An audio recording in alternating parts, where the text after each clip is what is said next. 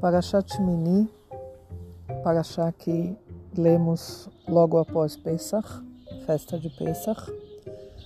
Parashat Mini é, tem dois assuntos que eu gostaria de falar um pouquinho hoje, que é sobre é, Aharon e a morte dos dois filhos dele, e também falar sobre Kashrut, sobre o fato de comer, de comer kasher, que todo judeu deve, deve comer kasher. A gente sabe, a Torá conta pra gente que os dois filhos de Aharon, Nadav e Avihu, eles eram tzadikim. Eram os mais velhos, os filhos mais velhos de Aharon, e eram basicamente os responsáveis é, por trabalhar no Mishkan. E Mishkan é o, é o tabernáculo. E eles eram tzadikim, eram pessoas justas, pessoas muito boas, pessoas especiais, eles eram semi-líderes do povo, podemos dizer. Eram pessoas que todo o povo olhava para eles e falava uau, né? Torá conta pra gente que eles não foram humildes.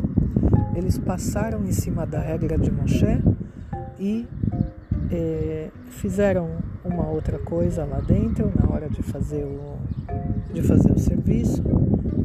E nessa mesma hora Hashem matou eles. E de um grande júbilo que estava tendo naquela hora, se tornou um amargo luto povo entrou em luto e a gente é, lê, a gente entende disso que é, o povo todo chorou essa grande queimada e essa grande perda. E uma coisa interessante que a gente vê aqui é que Aharon, ele parou. Vai dom Aharon, está tá escrito, ele ficou dom, ele ficou parado. Ele não reagiu, ele não fez nada. Aqui a Torá conta pra gente quanto a gente é, muitas vezes temos que aceitar simplesmente os desígnios parados, quietos, imóveis, sem reagir.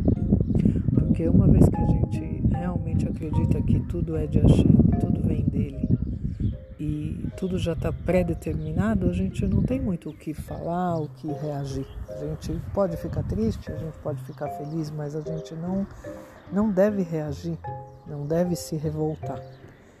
E daqui a gente vê isso claramente, que ele ficou quieto, ele ficou parado, ele simplesmente ficou uma múmia. Ele parou, parou. Vai dom quer dizer ele ficou dom, ficou parado, estático. E outra coisa que eu achei interessante também é essa paraxá que fala sobre o fato do judeu ter que comer kasher. O fato da gente ter que comer kasher mostra para a gente é, que tem um, um, uma regra que eu não posso fazer o que eu quero do jeito que eu quero, eu não posso comer tudo que eu quero na minha frente. Eu não tô, eu não, eu não chego a ter fome e entrar em qualquer lugar e comer o que eu quero do jeito que eu quero. Não, eu primeiro tenho que lavar as mãos, eu primeiro tenho que comer o pão, eu não posso comer carne com leite, eu não posso misturar, eu não posso comer porco, eu não posso comer todo tipo de peixes. Tem ordem para comer os, os alimentos, primeiro é mesonoto, depois é fruta da árvore, depois fruta da terra. E assim vai. Isso mostra pra gente que mesmo quando a gente assume um poder, um, um papel de liderança em uma comunidade, no nosso emprego, em casa, onde for, a gente é lembrado o tempo todo o quanto humilde a gente tem que ser. Porque a partir do momento que eu tenho a regra de alimentação, eu me coloco em um lugar menor, em um lugar que eu recebo ordens, não que eu dou ordens. Então, quando a gente senta para comer, quando a gente prepara a, nossa comida também, é todo de um jeito que eu sei que eu tenho que seguir regras. E aqui foi o erro né, que a Torá nos conta sobre os filhos de Aharon, que eles eram líderes, mas eles eram líderes que eles não iam com todo mundo, eles não falavam com todo mundo, eles se sentiam superiores muita gente, tanto que mulheres queriam ser as mulheres deles e eles escolhiam a dedo. E outras coisas a Torá conta também sobre isso.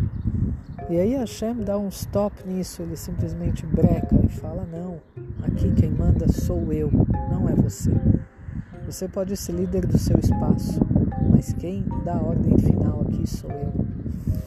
Então eu fiz essa ligação entre esse, essas, esses dois esses dois assuntos porque comer kasher lembra a gente de onde a gente está e como a gente está. Isso eu aprendo de crianças pequenas também. Uma das minhas filhas era pequenininha, tinha três anos, na sinagoga jogaram bala lá de cima, da parte das mulheres para a parte dos homens. E ela correu lá embaixo pegou algumas balas e trouxe para cima correndo na mão as balas e veio para mim. Eu falei: Que linda, você pegou balas? Ela falou: Sim, mas é caché, eu posso comer? E se eu falasse não, ela não iria comer a gente ia deixar de lado e tá tudo bem também. Então, a criança que ensina a gente que é muito fácil cumprir kashrut. Diferente de alguém já que é mais velho, que já tem seus hábitos e tudo mais. Quando ele quer uma coisa, ele quer e ele deseja, e ele vai atrás, ele compra e ele come na hora até. Quantas vezes a gente abre pacotes em supermercados e começa a comer? porque a gente tem vontade, ela tem que ser suprida naquele exato momento. Então, quando a gente ensina aos filhos que existe uma regra, existe ordem, existe brachá, existe lavar as mãos, existe sentar para comer, então tem uma ordem e isso coloca ele no lugar dele o tempo todo. Lembra a gente que a gente tem que ser humilde e que tudo que nós vamos fazer a gente depende de regras, não é a minha vontade que manda, e sim uma regra que eu tenho que seguir. E sempre me lembra de voltar para o meu lugar. Qual é o meu lugar? Mesmo que eu sou líder, eu ainda sou humilde, eu ainda recebo ordens. Então essa mensagem de hoje, eu desejo para todo mundo um Shabbat Shalom e muita luz, muitas brachot na casa de todo mundo.